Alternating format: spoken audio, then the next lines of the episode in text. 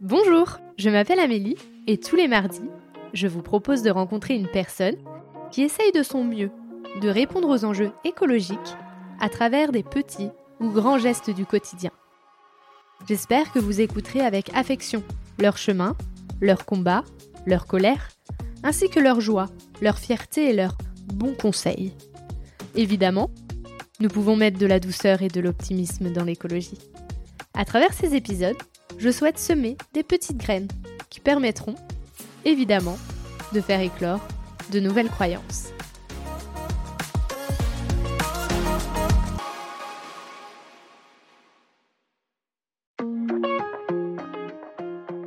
c'est lorsque j'ai sauté du bateau et que je me suis retrouvé totalement sous l'eau. Et là, c'est de se dire qu'il y a des milliers de mètres sous nous. Et en fait, moi, ça m'a pris la cage thoracique. Et en fait, c'est l'immensité de ce qui nous entoure. Et là, je me suis retrouvé. En fait, je me suis dit, mais en fait, si je, je meurs ici, en fait, ça va pas faire de bruit. Personne va me retrouver. Et en fait, enfin, là, je voyais vraiment l'immensité de ce qu'il y avait autour de moi. C'est la première fois où, euh, où je me dis que, waouh, euh, en fait, on n'est rien du tout à l'échelle euh, de la planète et de l'univers.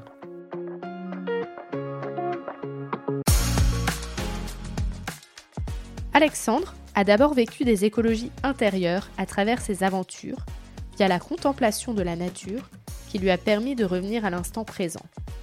Puis, la prise de conscience écologique qui l'interroge. Pourquoi proposer les mêmes solutions aux villes et aux campagnes, aux riches et aux pauvres? Pourquoi en faire un sujet à part alors qu'il devrait être présent dans tous les pans de la vie? Sur ces questionnements, je vous laisse en compagnie d'Alexandre. Bonjour Alexandre. Bonjour Amélie. Alors, euh, possiblement certains euh, des auditeurs te connaissent euh, par rapport à tes nombreux projets sportifs, ou euh, voyage, donc le Tour d'Europe, dans tes plus gros, le Tour d'Europe, la traversée de l'Atlantique. Tu as aussi fait le marathon, tu as fait un Ironman. Là, dans, dans, un mois, un mois et demi, tu auras l'ultramarin. Ma première question, c'est comment tu te sens vis-à-vis de l'écologie Là, aujourd'hui, à cet instant, quel est ton sentiment par rapport à la nature et, tout ce qu'il peut y avoir autour? Bah, L'écologie, ça reste un sujet où on en parle énormément vis-à-vis des, médias, des réseaux sociaux. Euh, moi, j'ai appris à vivre avec euh, l'écologie, euh, j'ai envie de dire très récemment, vis-à-vis de, des projets que, que, je peux faire et vis-à-vis de l'alternance que j'ai pu faire au sein de, de, la Water Family et de découvrir des problématiques, découvrir aussi des solutions Surtout parce que euh, ce que j'aime pas beaucoup dans le domaine, on va dire, de, l'écologie, c'est l'écologie euh, punitive. On nous donne beaucoup d'interjections. En tout cas, c'est l'impression que, que j'ai qu'on doit se priver euh, vis-à-vis des générations qui sont passées avant nous et qui, eux, ont, on va dire, détruit la planète dans laquelle on vit. Et que c'est aux nouvelles générations de trouver des solutions et de, de se priver alors qu'on n'en est pas les premiers responsables des conséquences qu'on peut euh, voir à l'heure actuelle. Euh, donc toi, comment tu te présenterais sous le prisme de l'écologie? Je suis un écologiste, mais euh, déjà non averti parce que je connais pas non plus le sujet en profondeur. Après, au, jour le jour et dans mon quotidien, c'est quelque chose qu'on, dans ma vie que j'essaie de, mettre mais par petites doses et euh, je suis pas encore prêt euh, moi en tout cas à, me priver de, de, certaines choses dans ma vie parce que euh, j'en suis pas encore rendu là et c'est je pense être, être, écologiste. J'en suis qu'au tout début et je pense que c'est un cheminement qui est long pour vraiment être pointu dans le domaine. Comment toi tu as eu ce lien avec la nature? Comment il s'est construit? Ce lien avec la nature, déjà, j'ai eu la chance de grandir euh, en campagne comparé euh, à la ville.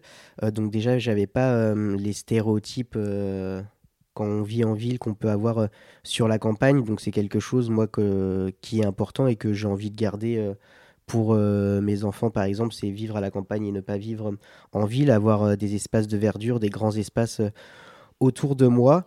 après, le l'écologie et le monde dans lequel on vit, moi je l'ai réellement découvert au travers du, Tour d'Europe que j'ai pu faire en Renault 6. à cette époque-là, les, les réseaux mobiles n'étaient pas européens et juste français. Donc en fait, durant les 11 000 km qu'on a parcourus à travers l'Europe, on était en, en, quelque sorte obligé de contempler le paysage et la nature qui étaient autour de nous. Et je pense que c'était primordial et euh, je suis très heureux d'avoir fait ça en 2014 et que les réseaux sociaux et que la téléphonie mobile n'étaient pas aussi évolués parce que du coup ça nous a vraiment permis de déconnecter et vivre vraiment l'instant présent et ce qu'on pouvait découvrir autour de nous. Et euh, qu'est-ce qui t'a le plus euh, touché pendant ce tour d'Europe? Bah, c'est la multitude de, paysages qu'on peut rencontrer. c'est la multitude aussi de, des réserves qu'on peut avoir et de ce qu'on peut euh, découvrir. Moi, je, suis, viens de la Sarthe, donc c'est, on va dire, un, plat pays. Et là, on a pu découvrir bah, l'univers, euh, on va dire, euh, marin des océans, des côtes, quelque chose que j'avais pas forcément l'habitude, et aussi bah, les montagnes. Et donc, en parlant de, côtes, de mer, même si toi, tu n'avais pas l'habitude parce que en Sarthe, ton premier projet, c'est Tour d'Europe. Donc oui, tu vois la mer, mais tu n'es pas en contact avec la mer. Et pour autant, après, euh, la mer a eu un grand rôle euh, dans, tes projets. Oui, euh, parce que le second projet, ça a été un tour de l'Atlantique à la voile à partir de septembre 2019.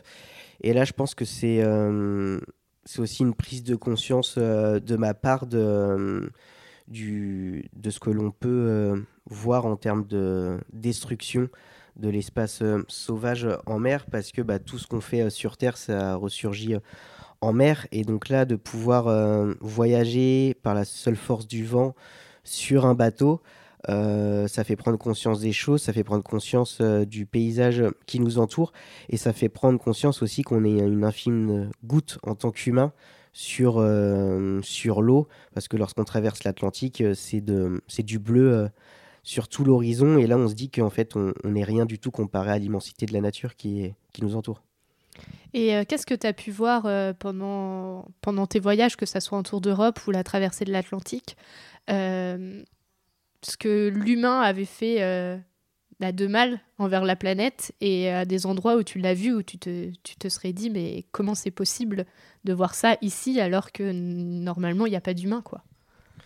Bah moi, c'est plus se dire que, par exemple, quelqu'un qui laisse un déchet par terre ou, ou en mer, pour moi, c'est, ça devient juste du bon sens, en fait, de le mettre à la poubelle et, de le laisser euh, par terre. Ça relève même pas du domaine de l'écologie ou être, euh, ou être quelqu'un euh, qui a, qui a des vertus dans, l'écologie. C'est juste du, bon sens pour moi.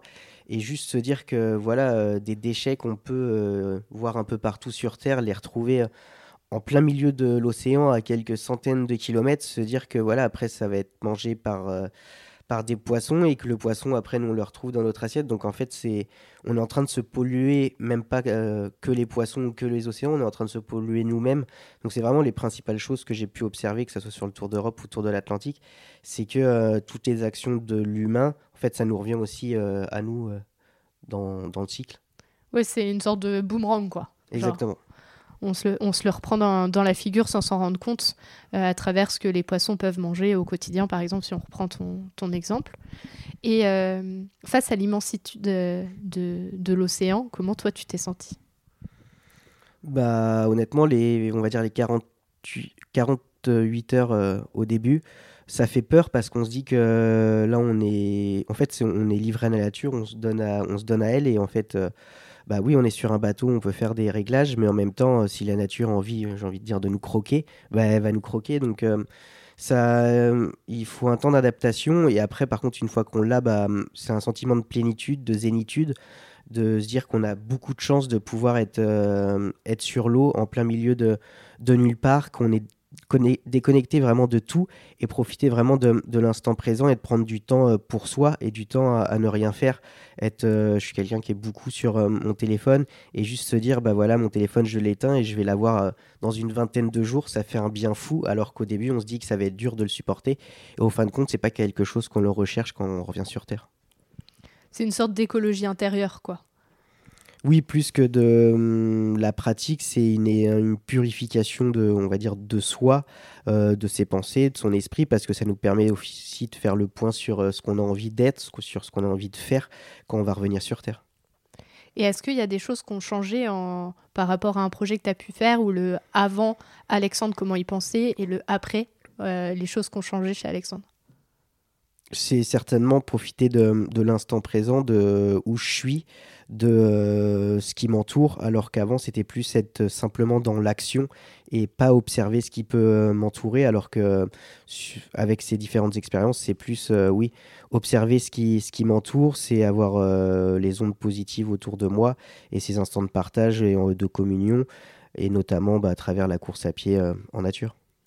Et cette communion, cet instant présent, euh, tu arrives à la retrouver que dans la nature et c'est la nature qui te l'apporte ou parfois tu arrives à la retrouver dans d'autres espaces?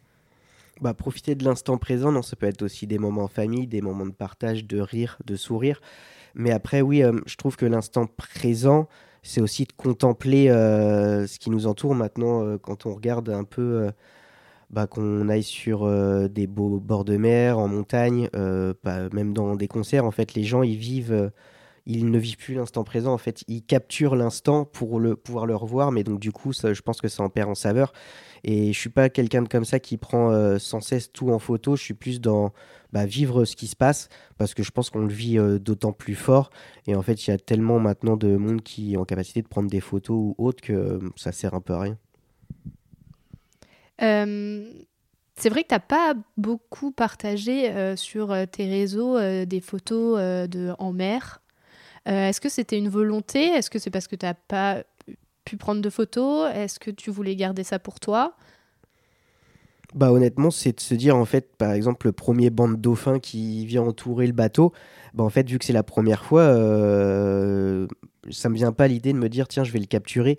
Euh, ce moment-là, cette idée, elle vient qu'au bout de 3-4 fois. Et en fait, c'est aussi ne pas perdre ce sentiment de se dire que c'est formidable ce qu'on vit. En fait, quand si euh, le banc de dauphins nous accompagne pendant 48 heures, à la fin, on, une sorte, euh, on est lassé.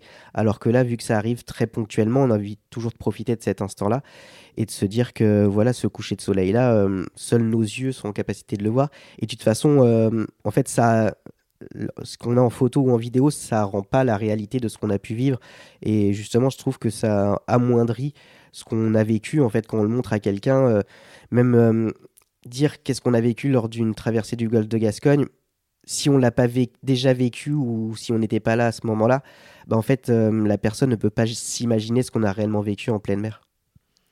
Donc, euh, toi, ce que tu proposes un peu, c'est euh, sortir un peu de vos réseaux sociaux et aller vivre aussi le moment présent, faites des aventures en pleine nature pour qu'en fait vous ayez bah, votre moment un peu écolo, un peu d'émerveillement euh, qu'il y a autour de vous parce qu'en en fait, le raconter ou le regarder à travers euh, un appareil photo, ça rend pas du tout euh, comme, comme le souvenir que toi, tu peux en avoir.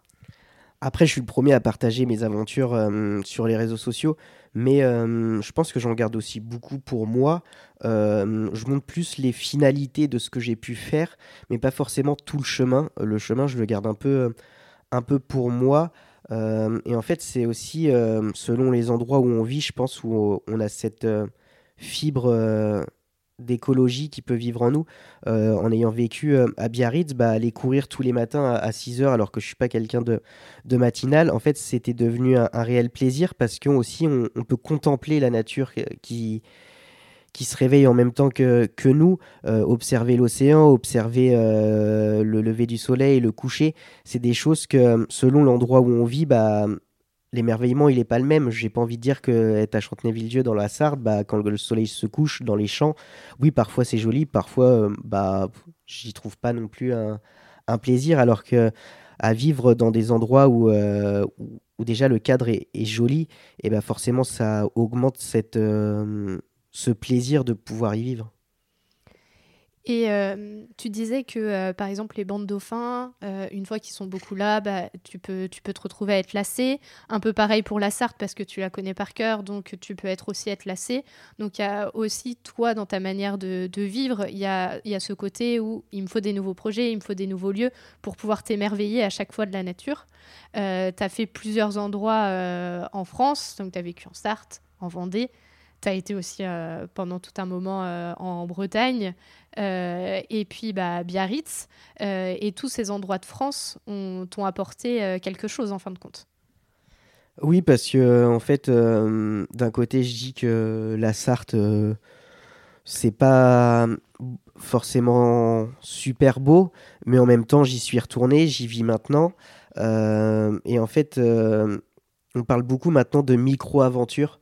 Il n'y a pas besoin de forcément de partir loin pour voyager, pour rêver, pour vivre ce côté aventure que les gens vont rechercher maintenant en pleine, en pleine nature. Euh, on a beaucoup euh, vécu à travers des exploits, euh, en tout cas moi, de, de grands aventuriers comme Mike Horn qui part à l'autre bout du monde dans des contrées où, où en fait pour lui le mot aventure c'est où des personnes n'ont pas encore réussi à aller ou n'ont pas encore réussi à traverser. maintenant l'aventure elle est accessible à tous et avant de partir dans des grandes aventures, moi je pense qu'il faut se faire la main aussi sur des petites aventures et il y a plein d'aventures à vivre au quotidien près de chez soi et, on le voit maintenant avec le développement par exemple euh, des voies vertes euh, un peu partout, non pas que sur la côte. Euh, il y en a une qui va se monter dans une ville comme Sablé-sur-Sarthe. Donc c'est vraiment ce... Et je pense que cette reconnexion à la nature, elle est d'autant plus importante maintenant depuis le, post-Covid où les gens ont, ce besoin de se reconnecter à la nature. On a bien vu que c'est peut-être euh, très concret ce que je vais dire, mais que le marché immobilier en, province a, explosé et que à Paris, il y avait beaucoup de gens qui avaient eu ce besoin de partir des grandes villes pour vivre pleinement en nature et plus en reconnexion avec ce qu'on peut vivre. Et ce moment d'instant présent où euh, il y a beaucoup plus de, joie, de bonheur et de plaisir et de bien-être mental à vivre en province plus qu'en ville. Donc euh, il y a les micro, enfin donc les micro aventures et toi tu en as vécu une avec Alice Modolo ou là encore une fois dans l'eau. Qu'est-ce que tu as ressenti? Bah, Cette initiation à l'apnée avec, euh, avec Alice, c'est euh, c'est une profonde découverte de moi. Une, encore ce, mot qui est peut-être galvaudé dans, les médias, mais l'instant présent, parce que euh, en fait là on est simplement dans l'eau à vivre à contempler ce qui est autour de nous, à se priver de cette capacité de respirer et euh, une profonde reconnexion à soi, mais aussi à la nature, parce que euh, quand on, s'immerge dans l'eau, quand on va vers le fond, vers le grand bleu, bah c'est en fait une reconnexion avec, purement avec soi, et, euh, et ça reste une micro-aventure, mais qui peut changer profondément la vision qu'on peut avoir de, du reste du monde. Donc tu as été sur l'eau, sous l'eau, sur terre pas encore euh, dans les airs, à part euh, quand tu prends l'avion. Euh, où est-ce que tu t'es senti le plus petit? Le plus petit, ça a été en plein milieu de la traversée de l'Atlantique. on a eu la chance de se baigner pendant la traversée de l'Atlantique. bien sûr, c'est des choses qu'il faut faire quand le vent n'est pas là, quand la houle n'est pas là. on l'a fait dans des circonstances où on était en capacité de le faire de manière où on était en sécurité, hein, ça se fait pas n'importe comment, n'importe où. Euh, et honnêtement, c'est cette impression, euh, déjà que je suis pas forcément à l'aise dans l'eau, c'est lorsque j'ai sauté du bateau et que je me suis retrouvé totalement sous l'eau. Et là, c'est de se dire qu'il y a des milliers de mètres sous nous. Et en fait, moi, ça m'a pris la cage thoracique. Et en fait, c'est l'immensité de ce qui nous entoure. Et là, je me suis retrouvé, en fait, je me suis dit, mais en fait, si je, je meurs ici, en fait, ça va pas faire de bruit, personne va me retrouver. Et en fait, enfin, là, y a, je voyais vraiment l'immensité de ce qu'il y avait autour de moi. Et c'est la première fois que tu en prenais conscience? Ah ouais, là, c'est la première fois où, euh, où je me dis que, waouh, euh, en fait, on n'est rien du tout à l'échelle euh, de la planète et de l'univers. Donc demain, si la nature a envie de reprendre ses droits... Bah, d'un côté, on voit que quand la nature a envie de reprendre ses droits, que ce soit les inondations, les incendies, les ouragans, euh, malgré toutes les technologies qu'on a maintenant, euh, elle peut faire des, sacrés dégâts. Mais en même temps, euh, je pense que nous, on ne le vivra pas. Mais oui, la nature, si elle a envie de reprendre ses droits et d'exploser, elle nous explosera tous. C'est peut-être fort hein, comme mot, mais on n'est pas grand-chose, quoi. On est juste euh, un être vivant parmi tant d'autres. Et puis nous, on est que, enfin, en tout cas nous à notre échelle en, tant qu'humains, on est que de passage. Hein. donc euh, la nature, euh, un arbre, il en a vu des générations passées. Bien sûr que nous, on a la capacité de le, de le détruire, Mais quand on voit ce qu'on fait subir à certains terrains et que la nature reprend toujours le dessus, bah, elle a des ressources, je pense, qui sont beaucoup plus fortes qu'un que nous, humains. Et est-ce que tu penses que ce serait pas plus sage qu'on qu'on travaille avec la nature? Bah, Travailler avec, ou, enfin, j'en suis totalement convaincu et totalement d'accord. après, il faut travailler aussi en, bonne intelligence. je trouve que le problème parfois de l'écologie, euh, c'est que on veut euh, tout supprimer tout d'un seul coup pour éradiquer un, problème.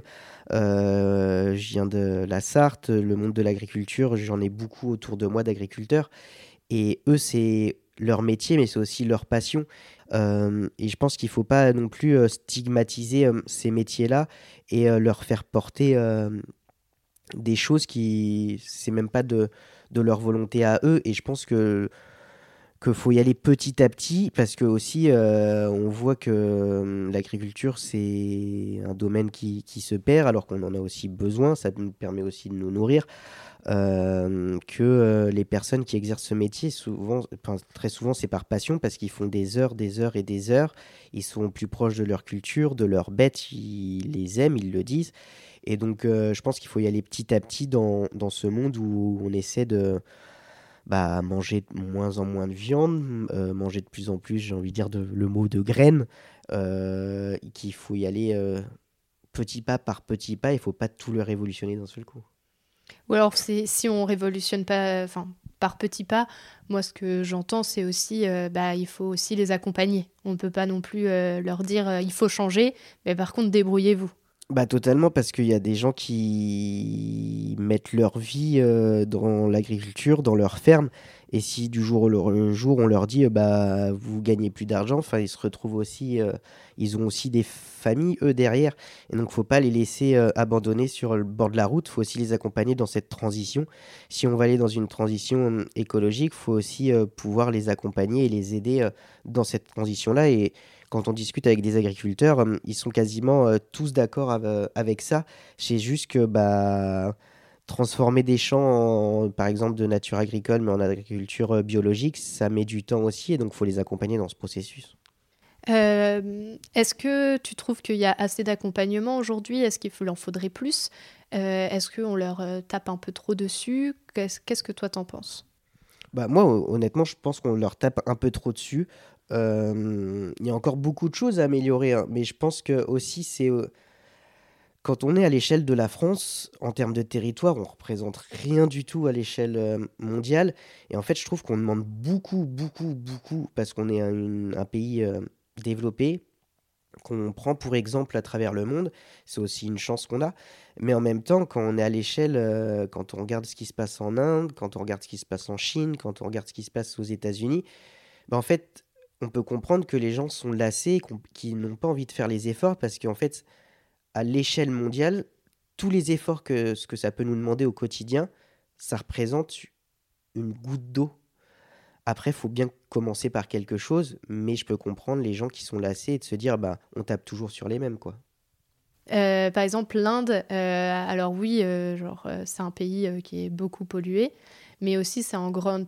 demain, ça va être aussi les premiers concernés par rapport euh, au changement climatique, alors que c'est vrai que la France, nous, on aura, euh, je ne sais pas si on peut dire c'est de la chance, mais on sera beaucoup moins touché, en tout cas plus rapidement, autant rapidement. Et pour autant, il y a aussi beaucoup de choses que nous, on fait et qui aura un impact dans d'autres pays. Est-ce que, euh, est-ce que ce serait pas aussi bah, de faire notre part du travail par rapport aux dégâts qu'on peut faire dans d'autres pays qui seront beaucoup plus touchés que nous? S'il faut réformer aussi, il faut trouver des accords à l'échelle européenne, à l'échelle mondiale, parce que, euh, bah, en fait, sinon, le français a ce sentiment de toujours devoir faire les choses, mais qu'à côté, en fait, euh, rien ne suit, euh, que ce soit nos voisins européens, nos, dans, dans le monde. Donc, oui, on va payer peut-être les pots cassés un peu plus tard que certains pays, mais en même temps, je pense qu'on est dans les premiers à faire les efforts. Je ne sais pas si on est dans les premiers en termes de gouvernement à faire des efforts, mais par contre, oui, le sujet, euh, le sujet de l'écologie est quand même très fort en France par rapport aux réseaux sociaux. Et vu que nous, on est une génération réseaux sociaux, on le voit beaucoup plus que, euh, par exemple, nos parents ou grands-parents qui, eux, sont plutôt à la télé et donc qui sont beaucoup moins touchés euh, par tout l'aspect écologie. Et justement, moi, je comprends pas, justement, d'un point de vue politique, qu'il y ait un parti strictement enfin le parti écologiste. Je pense que l'écologie devrait être dans tous les partis, mais qu'il n'y ait pas un parti qui, enfin, que ça soit une vision juste euh, d'un seul parti. Ça devrait être dans tous les partis, et surtout pour les générations futures. On voit que, enfin, les valeurs de l'écologie sont très fortes dans les générations qui, qui arrivent, et même la nôtre. Mais euh, j'ai jamais compris justement ce principe qu'il faut un parti écologiste parce que bah, l'écologie devrait faire partie intégrante de l'ensemble des partis. Oui, alors qu'aujourd'hui, euh, si on a ce parti écologiste, c'est parce qu'il il euh, n'y en a pas assez dans les autres partis. Mais euh, normalement, ça devrait être, oui, un... En fait, ça devrait être une norme, une normalité et pas une exception. Et comme tu disais tout à l'heure, du bon sens. Exactement. en fait, pour moi, les... Enfin, et je suis le premier à devoir encore faire plein, plein d'efforts dans ma vie de tous les jours. Mais il y a plein de choses qui, pour moi, relèvent du bon sens mais en même temps, euh, je ne sais pas pourquoi cet exemple me vient à l'esprit, mais euh, manger sur des circuits courts, moi, depuis, enfin, ça va même pas faire euh, deux ans. Maintenant, mes, mes, légumes, mes fruits, bah, je vais les chercher sur le marché. Et je pense qu'il y a encore des visions où se dire que si on va sur le marché acheter nos légumes et nos fruits, on va payer plus cher qu'en grande surface, alors que moi, je m'en suis aperçu que c'était totalement l'inverse, que ça me coûtait beaucoup moins cher et que je consommais dans des circuits locaux et je savais d'où ça venait. Et en même temps, je faisais travailler des, petits producteurs. Euh, et pareil, euh, à l'échelle de, de ma consommation de viande, je suis quelqu'un qui consomme quand même encore beaucoup de viande. Euh, j'aime ça et j'en ai besoin. mais maintenant, je fais attention à aller, dans des, aller à la boucherie plus souvent, à consommer local parce que je sais d'où ça vient et je sais comment c'est élevé. Mais par contre, je peux comprendre que dans des familles où les revenus sont moindres, que ça reste quand même une problématique parce que les enfants ont, vécu comme ça à manger de la viande et que bah, on se tourne vers des plus grosses chaînes alimentaires parce que bah, ça revient moins cher et parce qu'il faut bien nourrir euh, ses enfants. Donc euh, l'écologie, euh, oui, c'est quelque chose d'individuel. On peut faire des choses de notre côté. Par contre, il y a aussi tout l'aspect bah, entreprise et politique. Et c'est ce qui manque aujourd'hui. Et donc c'est pour ça que tout le monde individuellement ne peut pas suivre. Parce que bah, politique, politiquement, on ne met pas on met pas de nouvelles normes qui permettraient à toutes les personnes de pouvoir euh, suivre euh, l'écologie. Oui, puis euh, enfin de manière de manger, de manière écologique, il y a beaucoup de personnes qui le font aussi d'un point de vue santé. moi, j'ai eu ma maman qui, a eu un cancer. Et en fait, je ne sais pas si ça a fait un déclic pour elle, mais elle s'est mis aussi beaucoup à manger de manière agriculture biologique à ce moment-là. Et donc, nous, ça nous a j'ai envie de dire, inculquer ces, ces choses-là. Mais parfois, quand je regarde le prix entre de quelque chose de bio et non bio, bah forcément que ça fait réfléchir. Après, quand on dit consommer moins mais consommer mieux, je suis d'accord, mais parfois bah, c'est plus difficile à mettre en marche. Et euh, bah, si on revient un peu à, tes projets, euh, tu as eu aussi tout un projet avec euh, la Water Family. Euh, par rapport à bah, toutes les problématiques qui pouvaient être liées à l'eau, à l'océan. Quelles étaient les problématiques? Bah, L'objectif premier de la Water Family, c'est de faire de l'écologie une matière première à l'école, en fait, que ça soit inculqué dès, dès, le plus jeune âge, et en fait que l'écologie, on peut en parler en mathématiques, on peut en parler en français, on peut parler en géographie, en histoire, que l'écologie soit quelque chose qui soit au sein même de, de l'éducation. Euh, et moi, ce que j'ai appris et ce que je connaissais pas, ce que j'ai découvert euh, avec la Water Family, c'est l'eau virtuelle. Entre l'eau réellement qu'on consomme euh, tous les jours, mais aussi l'eau virtuelle, c'est l'eau dont on a besoin lorsqu'on on fabrique un habit, de l'eau qu'on a besoin lorsqu'on mange. et on voit que selon notre façon de consommer, cette eau virtuelle que l'on consomme au jour le jour, eh ben, elle, diverge énormément. Et, et comme on a pu en discuter avant même euh, l'enregistrement du, podcast, c'est euh, lorsqu'on va dans des établissements euh, scolaires ou dans des zones un peu défavorisées, on peut pas en vouloir à un enfant d'avoir un sandwich industriel, d'avoir une canette de, que tout le monde connaît parce que bah, ses parents n'ont pas forcément les moyens, ses parents n'ont pas forcément cette volonté et cette éducation. Et donc on ne peut pas juger ce, cet enfant-là comparé à un autre enfant où euh, ses parents sont plus dans cette fibre-là et ont déjà plus les moyens.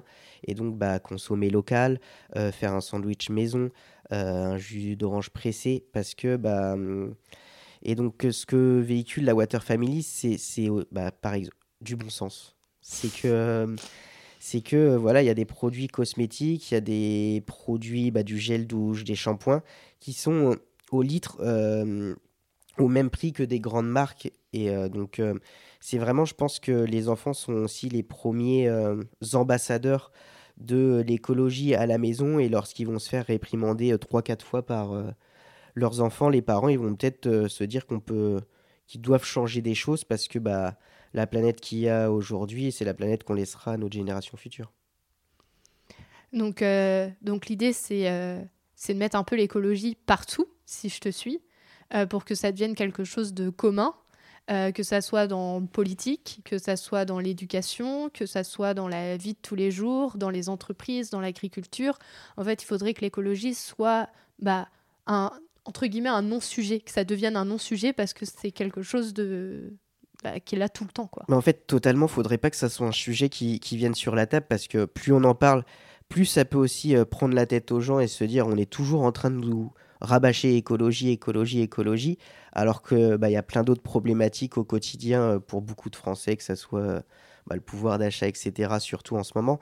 Donc en fait, c'est hum, faudrait que ça devienne, comme tu dis, un non-sujet, que ça soit, bah voilà, quand on parle de, de mathématiques, dans les calculs, bah en fait, on en parle, mais sans forcément que le thème soit abordé.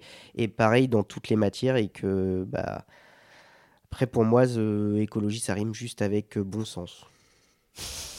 Bon, bah, t'as un, peu, un peu grillé ma dernière question. Euh, mais avant d'arriver sur, cette, euh, sur cette dernière question, je voulais te poser, je voulais te poser avant tout ce qui est écriture du bouquin. tu as forcément, donc tu as écrit un, un bouquin euh, pour, euh, pour parler de ton histoire, euh, que ce soit voilà, au travers donc, de ta maladie, la mucoviscidose, mais aussi à travers tous tes projets. quand tu as écrit ce bouquin, forcément, tu t'es replongé dans chaque univers. est-ce que c'est au moment où tu t'es replongé dans cet univers, est-ce que c'est encore cette fois-là dans la traversée de l'Atlantique où tu t'es retrouvé le, plus, le plus vulnérable ou il y a d'autres moments où tu t'es senti vraiment vulnérable mais comme je te disais, en fait, c'est super difficile de mettre des mots sur ce qu'on a pu vivre lors de la traversée, parce que hum, tant qu'on le vit pas réellement, c'est un, enfin, comme tu disais, c'est un peu de l'écologie intérieure. C'est, on se ressent sur soi, on refait aussi le point sur sa vie. Euh, avec mes projets, je vais un peu partout parfois au détriment de passer des moments avec ma famille parce que je sais qu'ils seront toujours là, donc forcément on les fait passer en dernier.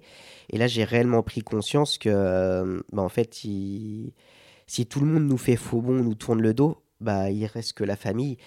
Et hum, je pense que là je me suis pris bah, une claque vis-à-vis de ça, où j'ai réellement pris conscience que bah hum, ils sont plus qu'importants pour moi et parfois du coup je les laisse un peu de côté parce que je sais qu'ils sont là. Donc en fait quand quand on sait qu'on va rien perdre, bah, on y fait peut-être moins attention. Euh, et donc, euh, oui, l'écriture du livre, lorsque j'ai dû euh, raconter la traversée, je l'ai peut-être raconté de manière très factuelle de ce qu'on faisait, de comment on organisait et comment on, s'occupait. Mais alors que, bah, par exemple, contempler lors de nos quarts de nuit des milliers et des milliers d'étoiles filantes, parce qu'en fait, il n'y a pas de pollution visuelle. C'est quelque chose qui.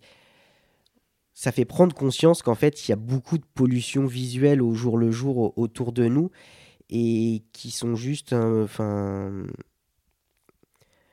je ne sais pas pourquoi ça me vient à l'esprit, mais les enseignes lumineuses qui sont maintenant l'obligation d'être éteintes la nuit, ben, en fait, c'est simplement du bon sens parce que c'est pas parce que tu vas te trimballer en marchant à 2h du matin et que tu vas avoir une enseigne allumée que tu vas dire bah tiens faut que j'y aille demain matin je je En fait, il y a plein de.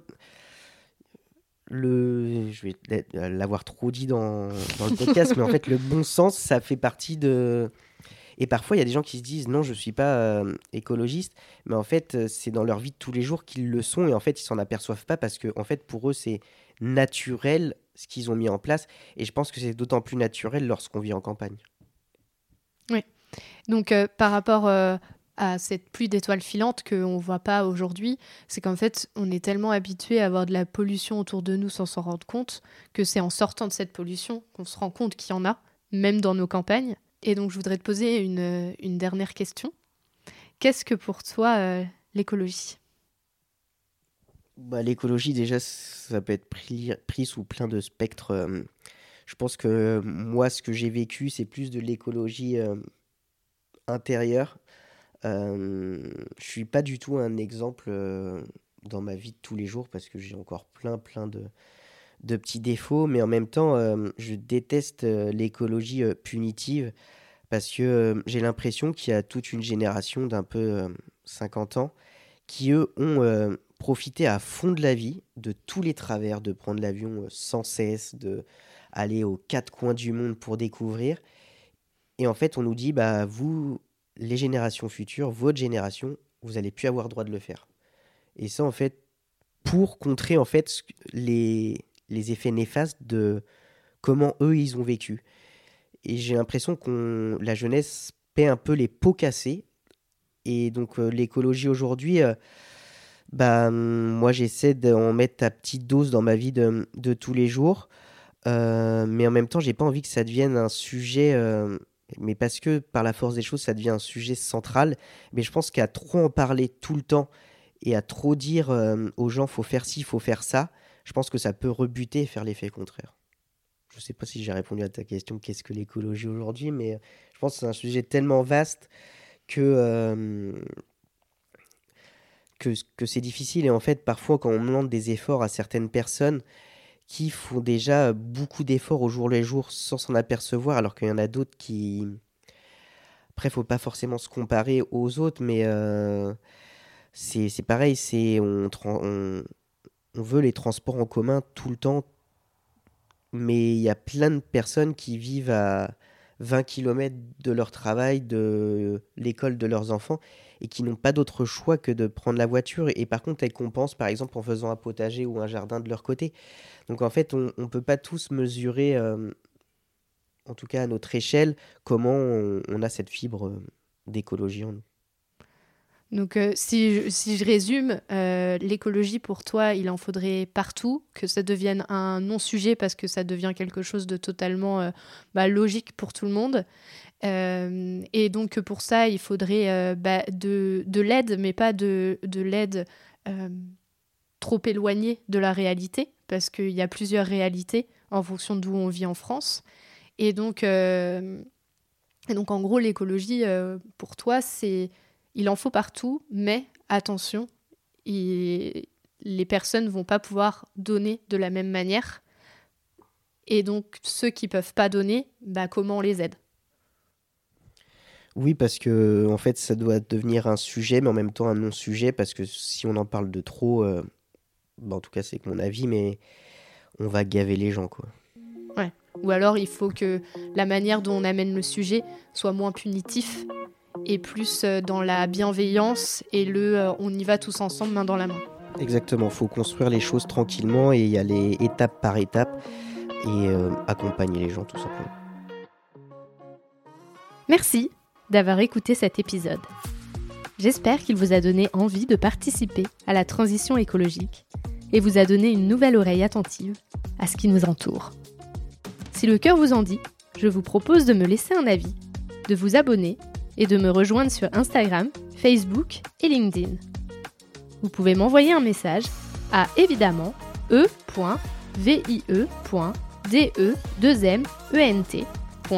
e.vie.de2ment.podcast.gmail.com. En attendant mardi prochain, je vous souhaite, évidemment, de jolis moments de vie en pleine nature.